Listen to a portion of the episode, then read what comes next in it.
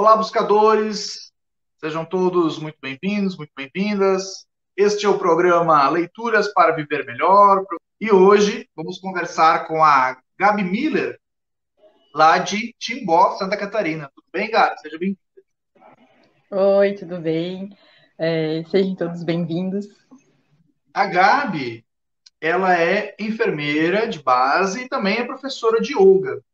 E ela foi uma das fundadoras do grupo de estudos teosóficos de Timbó, lá em Santa Catarina, e é, foi também coordenadora há muito tempo desse grupo de estudos, né, um grupo de estudos, um GET, como a gente chama, filiado à Sociedade Teosófica no Brasil.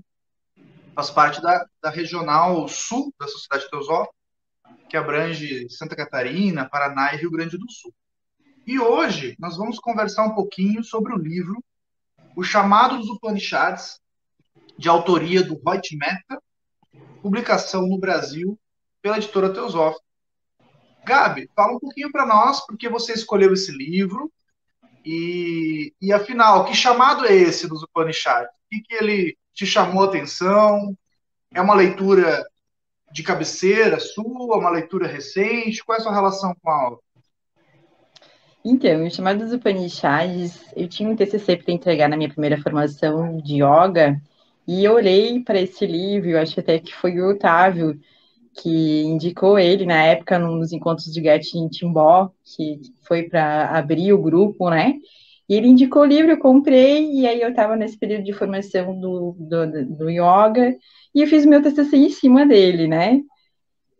E ele, desde então, ele vem me acompanhando, porque toda vez que eu leio, eu capto uma, uma mensagem diferente, eu penso assim, nossa, será que realmente eu li esse livro? Sempre vem alguma coisa diferente, porque ele é incrível, ele tira é, é a gente dessa caixinha que a gente está, né, nessa realidade que nós acreditamos que é a realidade em si, e nos transporta para uma outra, um, um outro mundo, uma outra forma de ver as coisas, então, esse livro é fantástico, eu acho que é o livro de cabeceira para todos. Indico, né? Claro. É, para quem não, não, está familiarizado né, com os, os Upanishads, são um conjunto de, de obras clássicas da Índia e são comentários sobre os Vedas, né? É, Upanishads se a gente fosse tentar uma tradução, claro que essas traduções né, do sânscrito nunca são tão precisas, mas seria como é, sentar-se aos pés, né? Seria quase um aos pés do mestre. Ele tem esse nome porque a composição desses textos, que são bastante antigos e muito clássicos na Índia, né? Tem, tem 12 desses textos, existem mais de 100 Upanishads, né? Mas existem 12 que são considerados textos base né, da, do pensamento vedantino, indiano. E eles seriam anotações, então, dos aprendizes de, dos ensinamentos de seus mestres. Então, a tradução né, do texto seria algo como a anotação né, aos pés do mestre. Né? Então, o aprendiz sentado aos pés do seu mestre, sentado ali no chão, recebendo as informações. Aí tem várias representações desses mestres né, na, nas obras. E, e basicamente seriam isso, seriam comentários né, sobre os Vedas. E esses textos, eles se popularizaram muito, tanto no Oriente, quanto posteriormente também no, no Ocidente, né? Através de traduções, eu cheguei a, a encontrar informação que o Arthur Schopenhauer, né, famoso filósofo, foi inclusive muito influenciado por esses textos. Uhum. Então, a, a, a, filosofia indiana, ela, ela é muito profunda, né, muito complexa, assim, ela, ela ainda mais para nós, né, que temos um pensamento bem diferente, né, ocidentais, ela realmente faz a gente navegar naqueles, naqueles conceitos, assim, né, bem, bem diferente do que a gente está acostumado, e, e contribuiu muito para o pensamento filosófico ocidental. Vários pensadores e filósofos tiveram inspiração no, em, alguma, em algum texto do pensamento indiano, né? Realmente é, é, é, muito rico. Gabi, como que os Upanishads, como que a leitura dos Upanishads contribuiu, assim, se contribuiu, né, para alguma mudança sua de perspectiva da vida, de, de, de comportamento, de hábitos no seu dia a dia? Então, é, para a gente que vive no Ocidente, trazer essas, essa filosofia do Oriente e a gente interpretar é muito difícil porque não é a nossa base, né? Nós temos como base é, é, a, nós todos somos cristãos, né? A gente vive uma cultura cristã, assim como a gente entra em outras questões também. Então, eu acho que para mim, o que esse livro mostrou, e eu acho que eu vou dar, vou dar uma viajada com vocês em relação a isso, essa questão que a gente vive uma ilusão, que a gente vive em Maia, né? Então, todo mundo fala isso o tempo todo no yoga, né? Ah, que a gente vive em Maia, não sei o quê. E para mim isso sempre foi uma coisa muito difícil de entender, né? Mas é, o Upanishad, ele, ele tem uma história, elas existem várias histórias, né? E todas essas histórias, elas é, te fazem é, entender isso. Mas, basicamente, que a gente vive no tempo e no espaço essa, essa, esse tempo e espaço em que nós é, vivemos, que é o momento presente, mas que a mente criou para existir, ele não existe, né? Que é o que a maioria das leituras nos dão a entender. Mas, poxa, assim, como que esse tempo e esse espaço onde eu existo, é, não existe? Se esse tempo e esse espaço não existe, eu não existo também? É, como, como, é, como que, como assim? Que história é essa? Né? E, e aí a gente entra numa grande discussão que o Upanishad, em todos os capítulos, é, ele trata, no Kata Upanishad, em, em todas elas, que, que é a criação da mente do tempo, mas a questão da dualidade. Então, a nossa mente concreta, ela analisa tudo a partir da dualidade, entre o bem e o mal, o certo e o errado, e essa dualidade, ela porque, assim, se a gente. Uh, eu vou, vou, abrir várias coisas, mas a gente vai conseguir finalizar isso depois. Então, a gente falou em tempo e espaço, a gente falou em dualidade, e a gente vai analisar a nossa estrutura física, sem entrar nas questões é, espirituais, mais metafísicas, né? É, que fica mais fácil para a gente entender, porque a nossa cultura é muito materialista, né? A gente precisa do concreto, do material, para fazer uma boa, um bom entendimento de tudo isso. O nosso cérebro ele pode ser dividido em três andares, de uma forma simples, né? O primeiro andar seria o cérebro reptiliano, o segundo andar seria o, do, o primeiro, então, é dos répteis, né? Tem essas respostas autônomas, né? Automáticas os, o reptiliano, depois a gente tem o mamífero, que produz uma cascata de hormônios conforme as respostas e estímulos que a gente tem do meio externo, ou do, da via aferente ou eferente, falando do sistema nervoso. E a gente tem o neocórtex, que é o terceiro andar, que é o top das galáxias, que é o cara que é a nossa consciência. Então, se, o nosso se a gente dividir o nosso cérebro nesses três andares, a gente vai entender o quanto a gente é, consegue uh, viver na ilusão, vamos dizer assim, né? Então, veja bem, se eu estou no meu cérebro reptiliano, a gente pode ir para as questões cotidianas do dia a dia. Estou andando com meu carro lá, feliz, cantando, e de repente alguém corta a minha frente, ou bate em mim, ou alguma coisa assim, eu vou ter uma resposta automática a isso eu posso, eu posso, não, ele geralmente faz isso, né? Ah, oh, poxa vida, já vai para agressividade, por que você não prestou atenção? Por que que tu bateu em mim? Agora eu vou chegar atrasado no meu trabalho, estragou meu carro, não sei o que, né, né? Isso é uma resposta automática. Então, eu tive um, uma, que é um mecanismo de defesa que, que fez com que nós humanos chegássemos aonde nós estamos, né? É, de proteção, né? Se de repente apareceu ontem eu fugi de búfalos, usar isso como exemplo, uma manada de búfalos, a gente foi fazer uma caminhada no meio da, da mata, e aí de repente apareceu uma manada de búfalos, e a gente começou a correr, e o negócio foi uma resposta é, automática. Mas em um dado momento, eu perdi meu tênis, e eu parei, olhei para eles, eles estavam um metro de distância de mim, então eu estava um metro de distância dos búfalos, e eu parei e disse, poxa vida, é, por que, que eu tô correndo? Eu não preciso correr dos búfalos, né? E olhei para o búfalo, o búfalo, o chefe da manada, eu acho, alguma coisa assim, olhou para mim e eu disse, tá, beleza, eu vim só passear. E aí eles ficaram lá e eles voltaram para pastagem, né? Foram pastar e tá tudo certo. E, e enfim, né? É, então, essas respostas de sobrevivência, elas são necessárias em alguns momentos, né? Mas a gente, a gente é, vive nessas respostas automáticas do cérebro reptiliano o tempo todo, no nosso ambiente de trabalho, em casa, em, em todas as situações que a gente puder. Então, tem autores que falam para nós que a gente vive 99% do nosso dia no automático, no automatizado, que a gente não tem 1% de consciência durante um dia de 24 horas. E que esses sulcos, essas ondas que a gente tem no terceiro andar é, do cérebro, essas ondas, todos é, são esses caminhos neuronais que a gente é, tem no cérebro, que são os hábitos. E aí os hábitos constroem uma, a personalidade. Só que a personalidade, ela não é quem realmente nós somos, ela é uma criação desses hábitos repetidos e que são automáticos, que estão presos ali no cérebro reptiliano.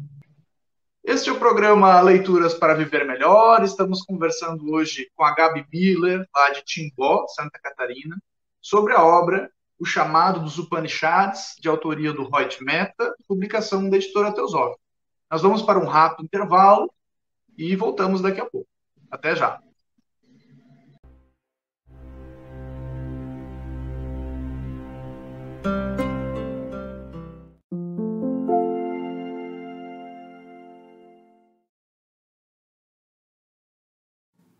A editora Teosófica está com uma grande novidade para seus leitores.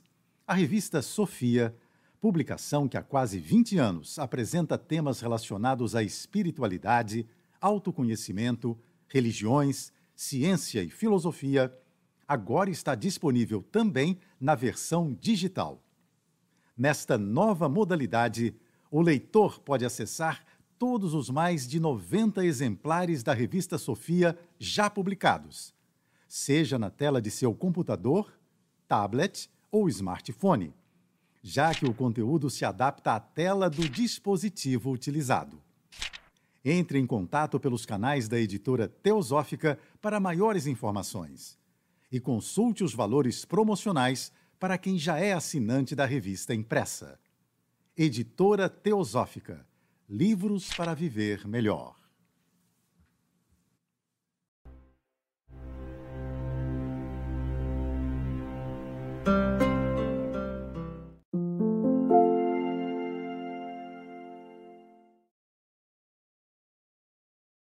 Estamos de volta com o programa Leituras para Viver Melhor, hoje conversando com a Gabi Miller, lá de Timbó, Santa Catarina, e estamos falando a respeito da obra o Chamado dos Upanishads, de autoria do Reut Meta, publicação no Brasil pela editora Teosófica.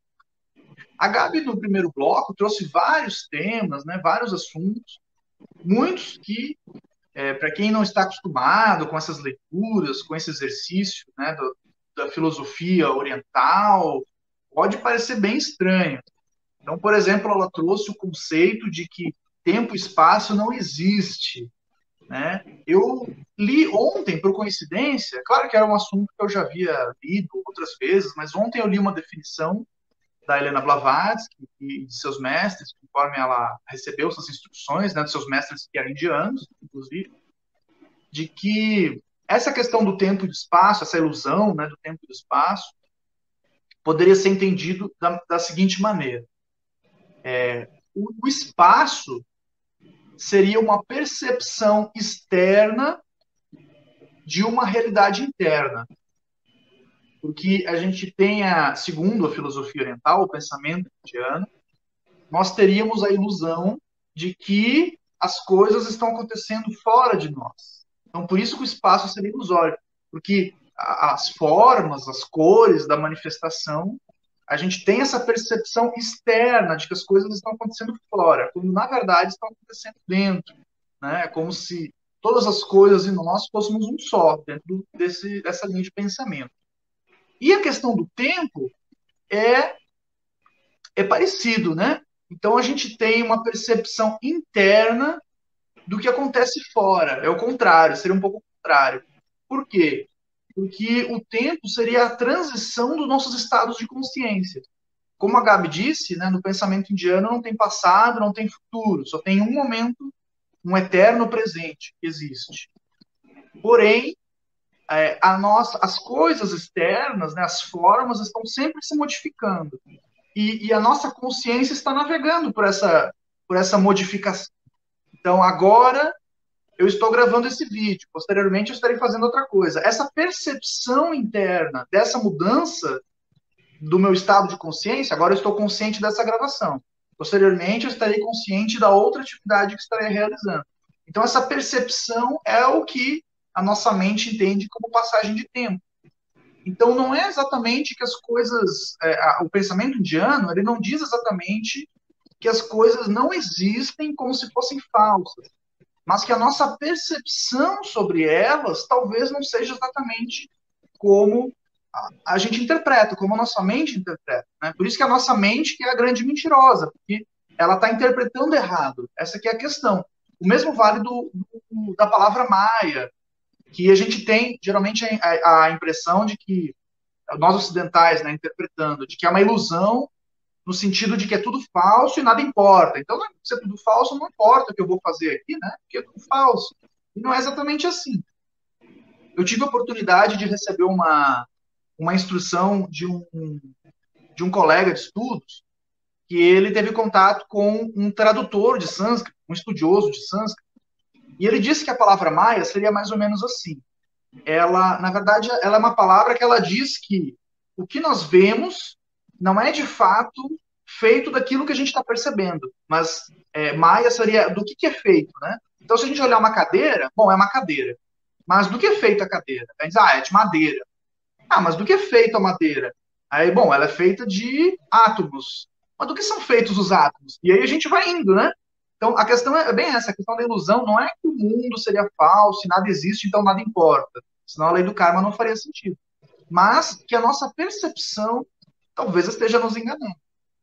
Né? Então, é sempre, é sempre buscar um, um, pensamento mais profundo, talvez esse seja um dos objetivos da meditação. Agora a Gabi vai nos trazer um pouquinho, né, sobre essa questão da meditação, como trabalhar nesses três andares com a meditação com a yoga, para ter uma percepção mais real. Como que tu acha que a, a meditação pode nos auxiliar nesse sentido, cara? Ah, muito bom essas colocações, acho que é perfeita, é isso aí.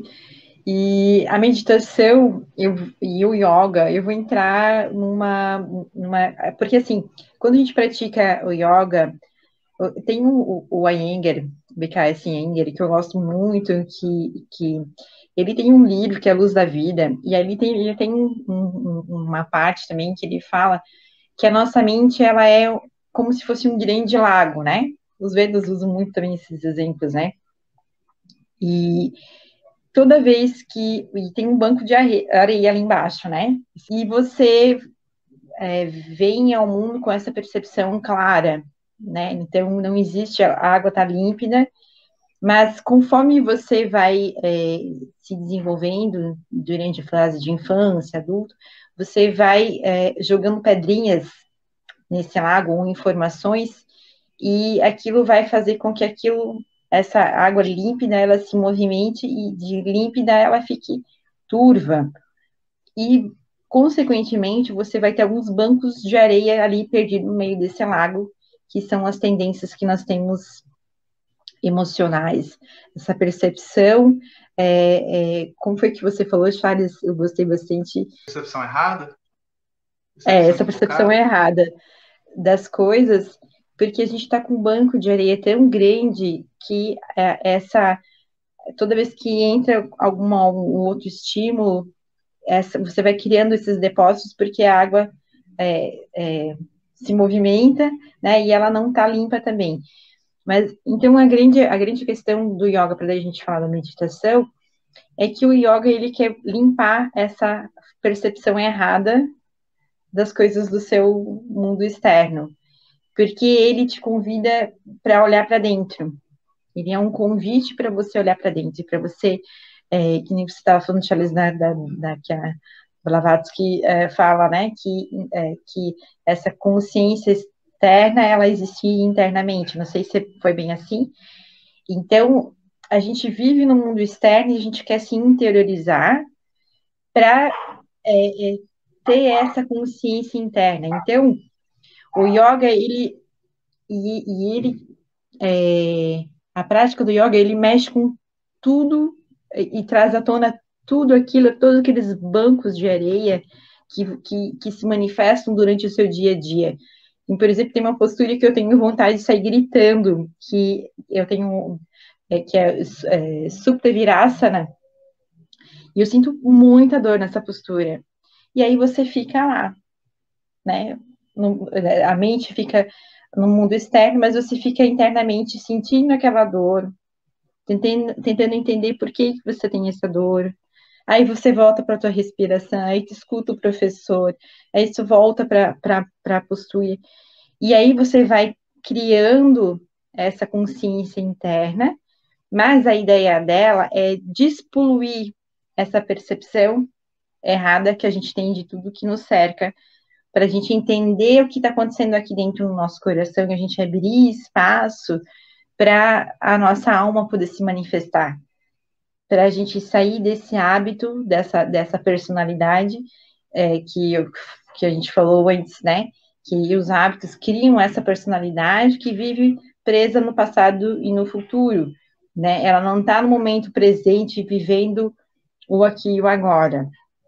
Então, o yoga ele te faz esse convite que eles dão outro exemplo é, que, que, casa com essa ideia de você é, você vivenciar a postura de yoga ou às vezes ela é mais acelerada, mas geralmente as posturas mais difíceis, assim, a gente acaba tendo que ficar um pouco mais, mas é porque a nossa percepção do tempo muda, né? Está ali 10 segundos, mas parece que o tempo de quando você sofre na postura é de uma hora, está ali uma hora, as lágrimas já estão né, vindo e o negócio não vai, mas é, é essa percepção é, do tempo que a nossa mente tem, né? Porque você está sofrendo e você não quer sofrer, né? Mas o sofrimento, de certa forma, é ou é pela dor ou pelo amor, né?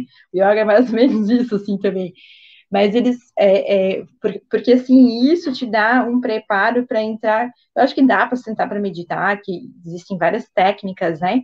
É, hoje em dia elas até se tornaram comerciais, né? Existe é, várias, várias formas de você adquirir um pacote para sentar e meditar, eles passam várias técnicas, várias coisas, mas eu acho que o, a prática de yoga, ela te prepara para realmente é, sentar e meditar, porque é a prática é, é, física, é a prática do pranayama, que tem que, o pranayama ele é muito complexo, porque se não bem praticado, se você não tiver uma alimentação correta, e se você não tiver um estilo que é, seja é, dentro desses preceitos é, é yoginis, é, o pranayama, pranayama, por exemplo, se torna tóxico, neurotóxico. Então, é, o pranayama junto com a estabilidade física e mental, né? Porque o prana ele vai fazer essa, essa vai alimentar esse corpo sutil, né? Então, é, esses então, estilo de vida, alimentação, prática de yoga, pranayama, eles vão te dar a base para você sentar e meditar. Mas quando a gente senta para meditar, a Gabi que tentava meditar antes, quando teve primeiro contato na adolescência com a sociedade teosófica, e a Gabi que senta para meditar hoje, depois da prática de yoga, junto com a sociedade teosófica, essas leituras todas que vão é, clareando a, a, essa percepção errada das coisas que a gente tem e que a gente tem sobre nós mesmos, é que vai é, é, tornar incrível e, e, e, e possível a prática de meditação. Este foi mais uma edição do programa Leituras para Viver Melhor. Hoje, Gabi, muito obrigado por ter aceito o nosso convite. Muito obrigado pela sua presença, pelo seu, seu a, a, sua partilha conosco. Somos muito gratos. E até o Eu nosso que agradeço a oportunidade. Obrigado.